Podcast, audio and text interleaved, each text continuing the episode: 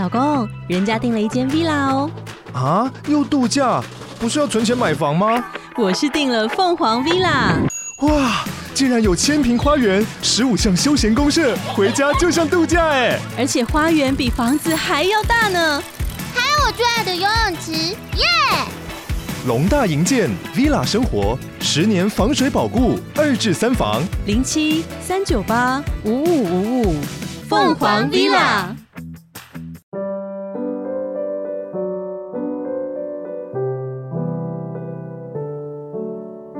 各位线上的听众朋友，大家好，欢迎来到《懂心理调出好关系》的节目，我是美味关系实验室的节目主持人江尚文，智商心理师。啊，非常高兴啊，今天又可以在空中与大家碰面了。我们今天很特别哦，我们今天会请到我们暖心全人智商中心另外一位很专业的心理师，他同时呢也是一位妈妈，那孩子都已经很大了。那今天很开心的可以邀请这个提速心理师来我们这个节目，然后接受一个访问。那我们先把时间交给他，让他自我介绍一下。谢谢尚文老师。那也呃，可能要感谢一下，就是线上的听众朋友们。那我是许提速智商心理师。那我目前呢在暖心全智商中心从事智商物谈的工作。那我本身呢也是位。家庭教育专业人员，那我在智商方面的专业领域呢，就是在情绪困扰部分，就是比如说忧郁啊、焦虑啊、躁郁啊，还有亲子之间的议题这样子。嗯，好，谢谢老师的自我介绍哈。那我们今天特别请他来哈，是因为我们要谈一谈一些亲子的议题啊。因为我们的这个听众里面，我有看过很多都是一些女性，而且我看那个年纪哈。很有可能很多都是做妈妈的。那事实上啊，在我的这个诊间里头啊，我们也常常跟一些这个妈妈或者是爸爸在谈一些关于孩子的一些事情。我就发现很多的父母啊，其实他们非常的关心孩子，所以呢，当孩子有问题的时候啊，他们就很焦虑啊，很想看看怎么样去协助孩子去处理他们的议题啊，所以就会跑来找心理师啊。所以我想说，我们这个节目里面可以跟大家去谈一些关于。亲子教养的议题，那刚好提速呢，他就是这方面的专家。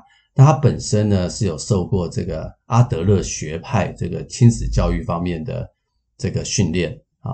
那所以呢，就是想请他来跟大家去做一些分享。那首先呢，可能我先问一下提速哈，这个阿德勒这个学派到底他是在讲什么？那我记得呃，之前有一本书啊，可能很多人你都听过，叫《被讨厌的勇气》。这本书听说在台湾是大卖。啊，基本上它就是以一个阿德勒学派为一个基础，去分享人怎么样去正向的改变。那到底这个阿德勒学派是什么呢？我们想说，请提速跟我们分享一下。那阿德勒心理学，其实我们也称称之为个体心理学。它其实它重视的就是一个整体性。所谓整体性，是身心灵不可分割的一个整体性。那它也重视一个独特性的。那这个独特性，其实就是。我们每个人生长脉络跟天生气质不太一样，所以每个人都有其独特性。嗯，我刚刚听到老师讲，就是说这个整体性跟独特性嘛，哈、嗯，对啊，有时候我们在想说，我们看一个人哈，通常都我们都会只看他一部分的东西，嗯，好，然后就会忽略他的另外一部分，那就没有办法看到整体性。像我就常听到，就是很多父母啊，他们很难称赞小孩，嗯哼，可他们很容易看到小孩的缺点。然后看到小孩缺点就拿出来讲讲讲啊，看到小孩的优点却很少去称赞。是，那这样是不是就是没有看到孩子的整体性？是的，因为我们人其实他有一个呃整体性，比如说我可能会有一些长处，那我也可能会有一些短处，但其实父母亲都会期待孩子更好，所以往往他就会针对他那个短处，一直拼命的去讲，拼命的讲，然后以至于孩子其实他就产生一个退缩。或者他受到挫折，他就无法前进，或者他就会用一些，比如说反抗的啊，我要跟你争权利呀，这样的态度来跟父母亲相处。对，为是什什么原因？就是说，呃，当父母一直在针对孩子的缺点，一直在纠正他的时候，孩子会反抗的，是什么原因呢？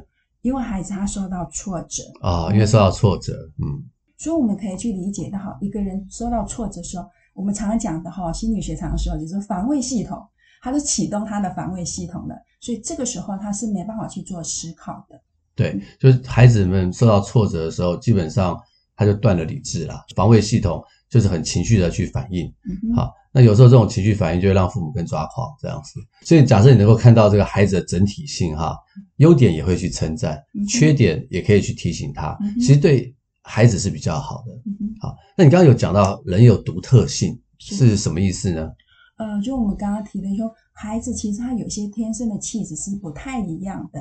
比如说，有些人是可能是比较属于好动的，那有些人可能坚持度坚持度不一样哦。我们看有些孩子，他对东西他其实不屈不挠，他一而再再而三的，他不断的去踹。那这个踹的过程其实有好有坏。我们常会说的，假设他的坚持度太高，等于是一种固着的一个状态。其实这部分其实孩子如果可以折中。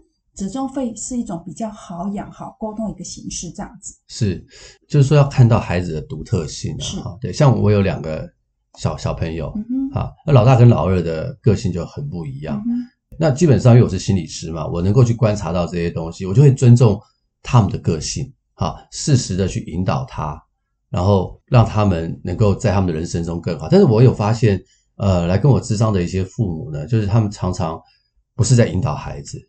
他们是想改变孩子，是让孩子变成他心目中的样子。对，那可是孩子可能刚好是那样的话就没问题嘛，哈、嗯。那有时候孩子不是那样啊，一个孩子比较啊、呃、放松的孩子，他的天性就是比较有创造性。那你可能就是要他很专注的在他的功课上面，他不是不能做到，可是对他来讲是很挑战的事情。那反而父母就忽略了他的创造性，所以孩子的独特性啊，其实是很重要的。嗯是啊，就像我们在学校常常看到有些孩子，其实理科非常的强，是。那你硬要他走文学，他就不是他没有那个文学细胞。那你又强迫他要去学文学，或者有些父母他认为说，哦，我们可能是学医嘛，或者是学法律的，以后比较有出息，就是活在父母亲的一个期待之下，他硬要孩子去。改变他的性向，或者他没有看到他的独特性，他其实在他的独特性的领域，如果被看到，他其实一样可以发光发热的。是是是，的确是如此的。其实社会上很多的例子嘛，哈、嗯，对啊，像我就听说过有一个作家，他是个医生，他叫侯文勇，嗯哼，对，他就是小时候啊，可能父母期待他去做医生啊，那他也真的去做了医生，可是他还发现他其实。他的兴趣是在文学，后来他就写了很多书啊，《白色巨塔》啦，什么点点点啊，那非常的好看啊。坦白说，所以我在想说，他要是没当时没有去读医学系，他可能花更多的时间在他的文学的培养上，搞不好他现在已经拿到诺贝尔奖也不一定。对，所以其实父母能够看到孩子的这个完整性跟独特性是很重要的。那除了这个以外呢，阿德勒心理学还讲什么呢？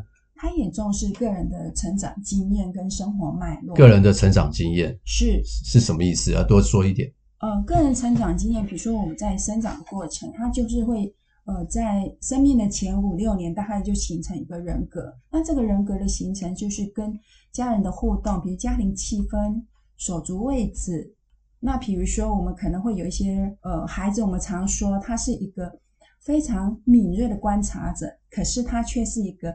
呃，比较差劲的一个解释者、诠释者，所以他往往他就会用他的眼去看一些东西，但他诠释的东西就会不太一样，所以他有他一个脉络在，他其实他需要去补强他的自卑到追求卓越的一个行行动历程。哦，OK，可不可以举一些例子？比如说，OK，我们常讲的就是老大跟老二。老大跟老二是，嗯，那老大在出生的时候，他往往是家里被受宠的那个孩子。那假设老二出生的时候，老大他就会感觉到他的那个位置被动摇了，危险了，所以他可能会拼命的要呃寻求父母亲的一些关注，他就会跟老二形成一个竞争。那那时候他对于这个家庭，他那个星座的位置，他就产生了不同的解读。他可能没有看到。可能哦，没有看到父母亲对他的关注，然后他关注的是父母亲去照顾老二的。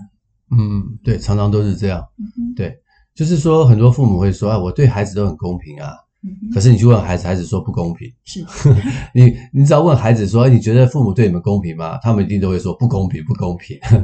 对，所以很很多父母就很沮丧，问我问我会问我说，我怎么样做可以让孩子公平呢？我是说，never，永远都不会，因为这是个千古难题，就是手足竞争啊。是啊，对，因为人都很希望自己可以得到父母完全的爱，所以当另外一个人来跟你瓜分的时候，啊，那个心情就会不好，就会觉得不公平。当第二个孩子出生的时候，老大开始看这个世界就不一样了，嗯哼，他的诠释就不一样了。是，比如说我们常会讲一个例子，就是说，呃，有时候就是妈妈带了两个孩子出门，然后其实因为小的比较小，妈妈通常的习惯会去抱小的，牵大的。这个时候老大会觉得，啊，什么原因妈妈都是抱弟弟或者抱妹妹，但我是用走的。呃，长大之后，他记住的那个画面就觉得是，哎，我出去的时候，妈妈都是抱小的，那我算什么？嗯，所以他心理感受就不一样，他会觉得他不被重视了。对，那怎么办？这部分我们可以慢慢去讨论哈，就是说，当呃发现孩子可能就是我不被重视，那他就会有一些的行为表现出来。他可能我们去慢慢去讨论，就是他孩子出现的行为是寻求过度的注意呢，还是要跟妈妈做抗争？对啊，就像那个提出老师说的啊，就是父母可能要观察一下，对不对？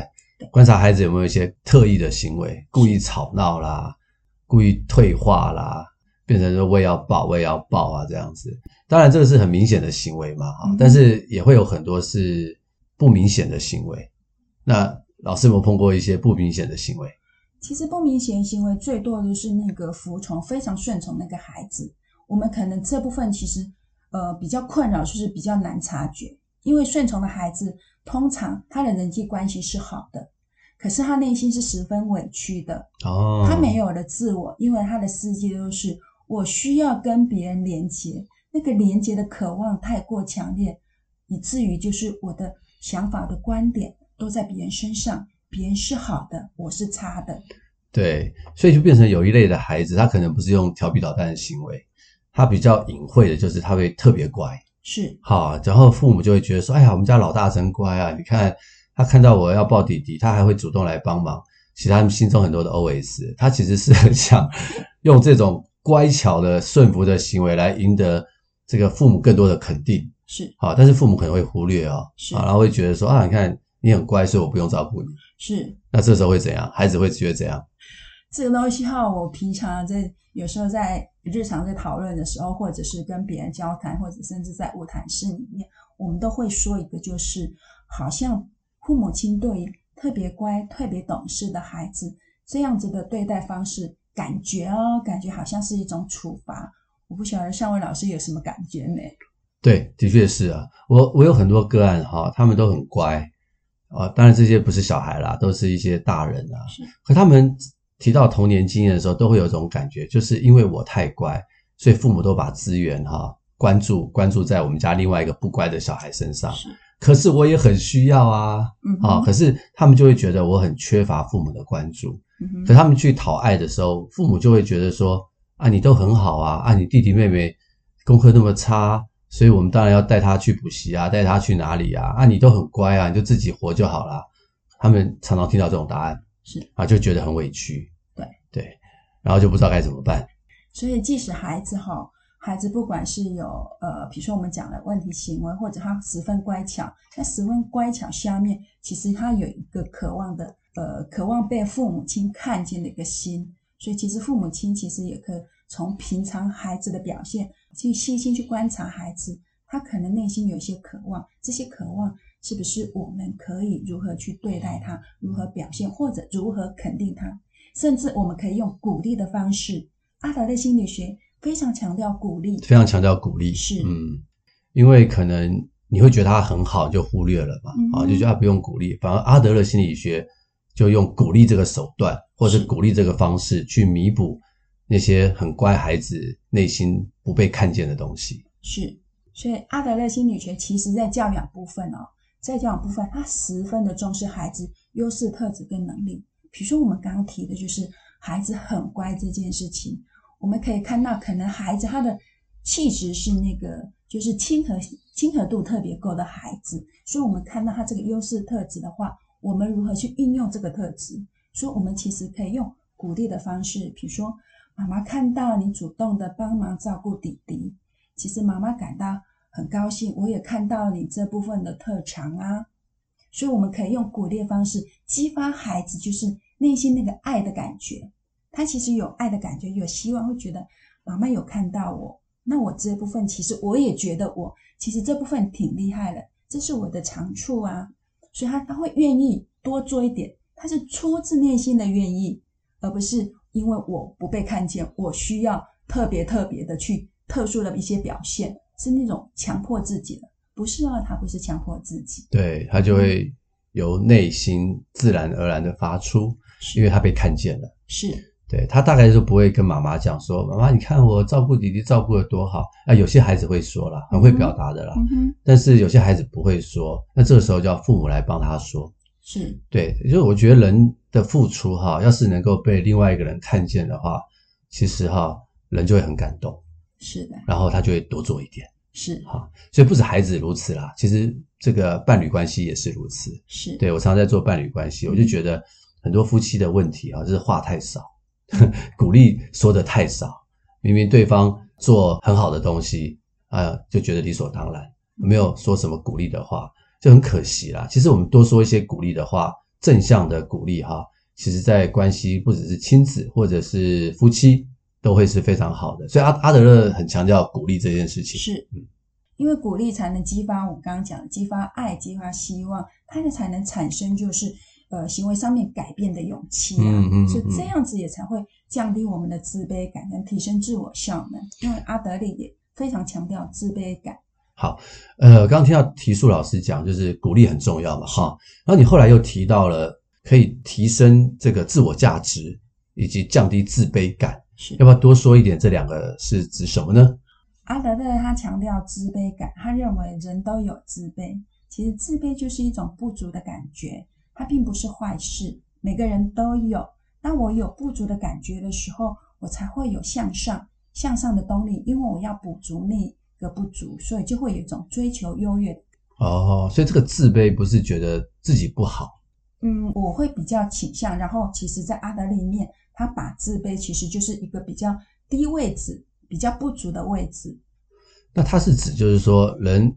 可以看到自己不足的地方，是，或者是人总是会觉得自己哪里还可以更好，是，好，他把这个称之为自卑，是对不对？哈，这个并不是指说一个人否定自己，嗯，也不是指说自我价值低落，是，就算是一个自我价值高的人，他还是会有自卑感，对不对？对，对，没错，没有错吧？哈，对。然后呢，看到自卑感，人该怎么办呢？呃，因为我们看到不足，比如说，呃，我随便举个例子好了。假设我们在念书的时候，我们可能就是觉得，哎，我念的可能不够，我不够，因为考试成绩可能不好。他对自己有一个期待，有个期待是，呃，我觉得我可以更努力，然后我可以可能达到我心目中的一个哪一个目标。所以这个过程，他就会说，啊，因为我要达到那个目标，所以我必须要努力念书。那努力念书过程，他可能就开始慢慢规划一些可能计划啊什么啦？所以他是为了弥弥补那个不足，我想要达到某个目标的不足，就是我们常常会讲说，可能现实我跟理理想我中间有个差距，那我的目标在哪里？我看到我这个不足，所以我去努力做了这件事情来弥补这个不足。是是是，我觉得老师讲的是一个比较健康人的心态，对，可是在现场哈，或者是实际。的世界里面，我看到很多人并不是这样，是很多人会觉得说，像有些孩子啊，看到啊自己成绩不好，看到别人成绩很好，嗯嗯，就觉得自己很笨啊，努力也没用了啊，算了，放弃了啊。不要说小孩，很多大人也是如此啊。哈，可能因为一些感情因素啦、疾病啊，或者看到自己没有比别人好啊，是，然后就因此而放弃了。那怎么办呢？这怎么这个这放弃的状态要怎么去让他去改变呢？其实这个就已经，呃，我我们讲的就已经不是带自卑感的问题，我们称之为自卑情结。哦，这变成自卑情结了，对，所以哦，不是自卑感。对，我们会用一种自呃惯性的惯性的一个处理模式去处理这些问题。比如说，我常会觉得我自己真的很糟，我自己很烂啦、啊，然后我可能比不上别人呐，那我就放弃，我不努力。他就在一个模式里面说，我不努力了，我放弃了。他的情绪可能就是一个低落的、不舒服的，我永远比不上人家的感觉。是，他是产生了一个是自卑的情绪。那这种自卑情节要怎么处理呢？就一样，我们回到阿德勒里面的鼓励啊，重点就是这个，就是我要特别要问提出老师的。自卑好像是一个健康人有自卑感，会让自己有向上的力量。嗯、可是，假如一个人是处在自卑情节，怎么让他从自卑情节变成自卑感？就是靠鼓励。是，鼓励真的有用吗？有用，有用。方法绝对有用。要不要多分享一下什么方法？嗯，比如说我们常常会说的就是，呃，呃，看到孩子的特质跟能力部分，那我们也会看重孩子的努力，他的努力的过程。比如说，我可能看到孩子，呃，假设啊，随便举个例子啊，他可能这次考试，呃，考九十分，他仍然不满意，因为他的设定标准是在九十五分或者九十八分。那这个时候，我们当父母亲的可以跟孩子说：“我看见了你每天晚上几点就在那里念书，我看见了你的努力，所以我也看见了你可能对自己的一个期望。”然后我可以告诉他说，是不是因为身体状况出了些什么问题，还是太紧张焦虑了？你可以跟妈妈分享吗？让让孩子愿意跟妈妈多说一些些，所以我们他孩子就是会被看见的，那他不会呃就是吊带他说我没有达到那个目标。那在过程讨论过程，我们也可以跟孩子讨论说，我看见努力，或者是我们太疲累了，我们是不需要？调整一下下的就是那个呃念书的方式啊，或者是当我们身体状况就是比较疲累的时候，我们可不可以先休息啊？那可不可以找一个替代方式？比如说我们会放松身体，我们常说的可能正念啊、冥想啊、运动，产生脑内啡，就是可以让我们就是回到一个比较平静的状态的时候的时候，我们再去念书，这个时候效果是不是比较好？其实过程就是。不断的鼓励，不断的讨论，嗯，那肯定孩子过程的努力。是是是，谢谢提出老师的分享啊，真的是这样。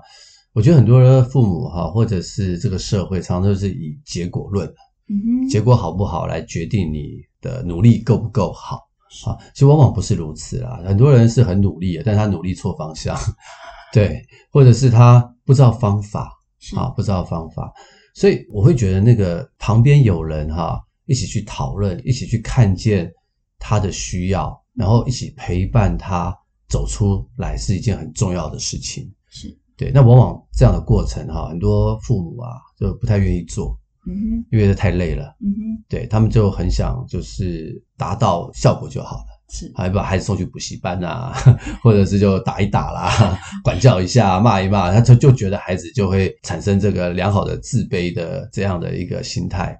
其实并不是的哈，所以其实很需要父母的陪伴。好，就像老师刚刚所说的，跟他讨论到底发生什么事情，然后一起去解决。我觉得，假如孩子觉得父母是这样对待他的话，他就会善待他自己。是，是不是？是，因为他看到父母是这样善待他，他就能够善待自己，就不会自我放弃。是，对。所以这阿德勒就很强调这个正向的鼓励。是对。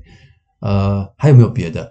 哎，老师刚刚讲那个方法哦，就是我在前几天一个讲座里面有提到，呃，用对的方法比努力更重要，是，这是非常重要的。但刚刚老师也提到说，父母亲其实他可能就是，我不要说炒短线啦，就是他起码就是看到可能比较表面的，或者是说立即性的，我送去补习可能比较好。其实我们在过程其实也可以去看见父母亲，他其实看见孩子的挫败，他其实。挫败的孩子就是气馁的孩子，他其实背后其实有一位气馁的母亲或气馁的父亲。是是是，哎，真的是哎，你这样讲的话，我就很多画面就浮现出来了。嗯、对，的确是我看到很多孩子在成长过程中出了问题哈，是，其实父母很沮丧。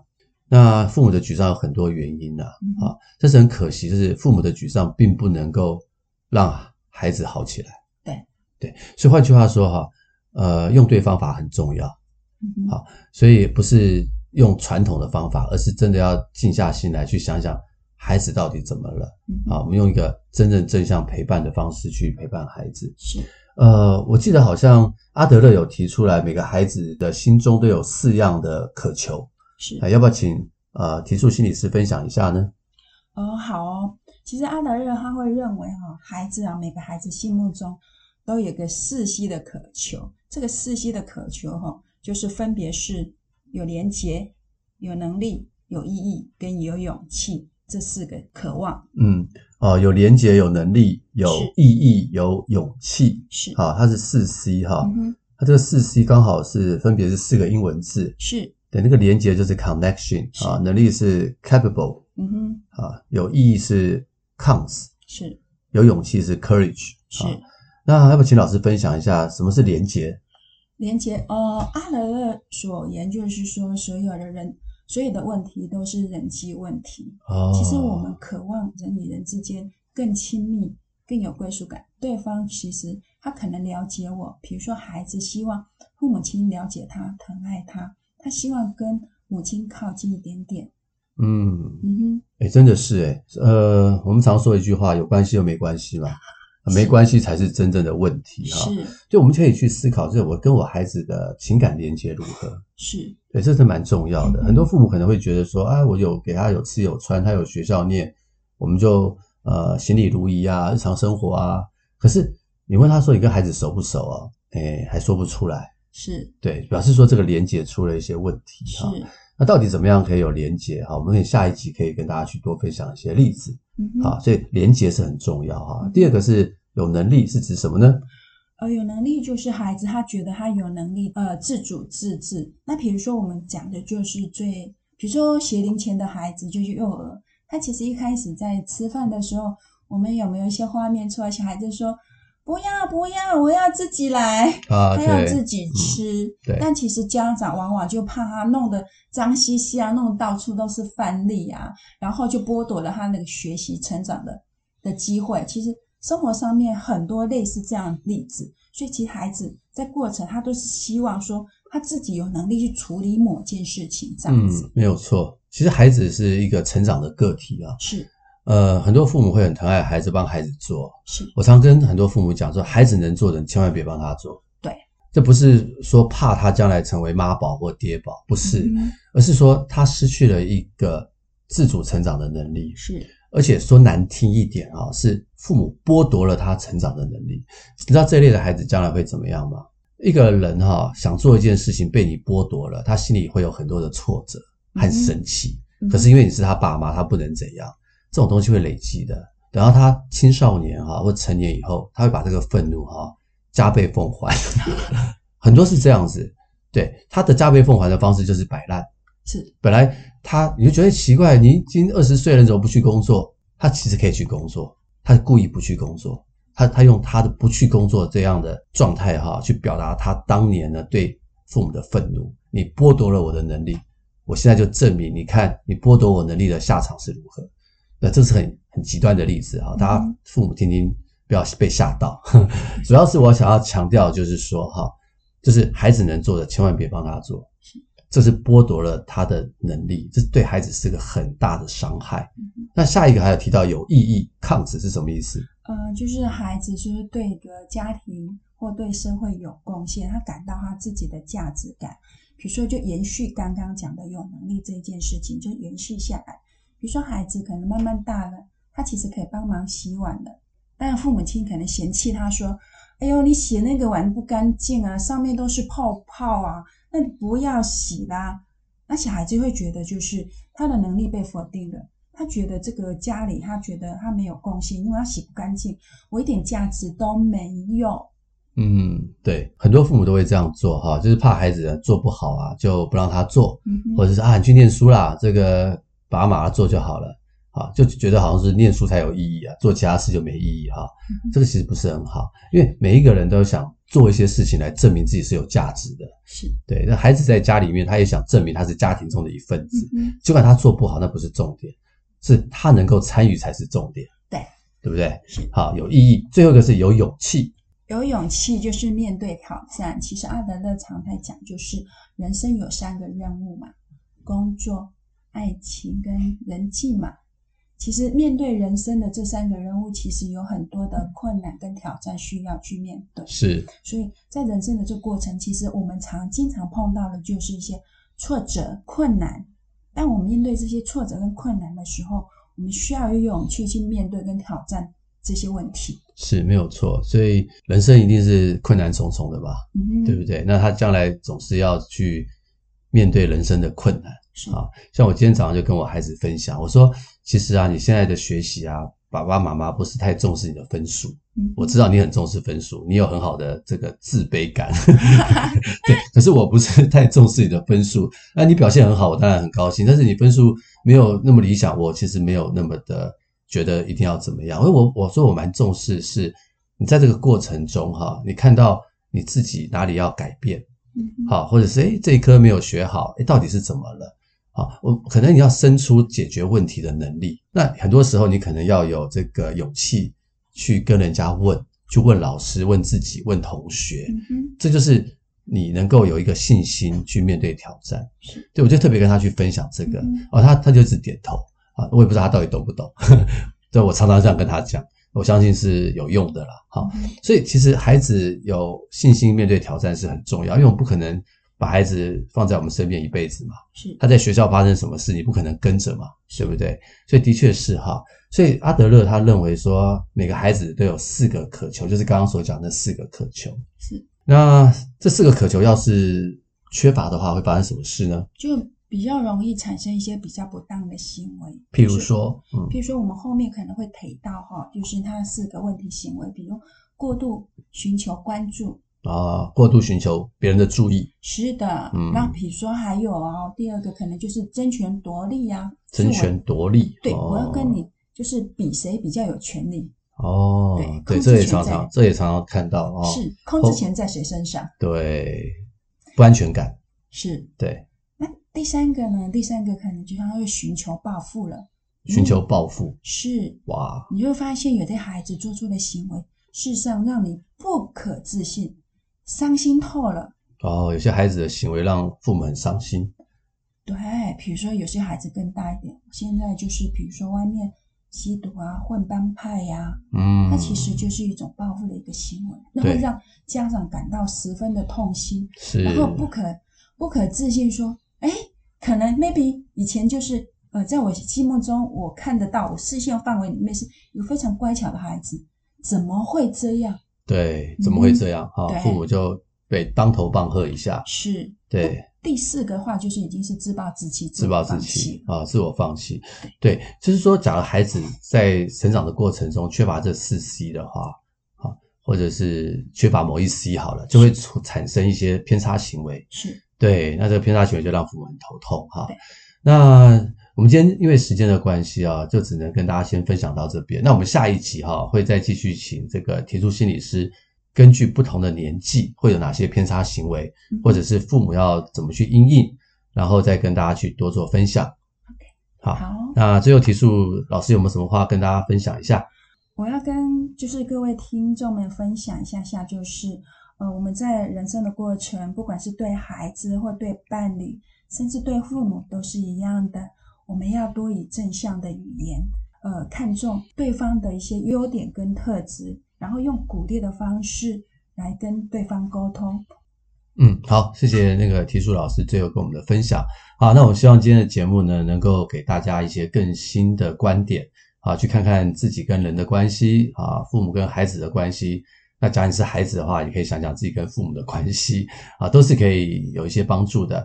好，那很感谢大家能够收听今天的节目，也欢迎大家能够啊把这么美好的心灵维他命分享给更多的人。那我们下回啊继续再谈这个议题，那我们就下回再见，拜拜。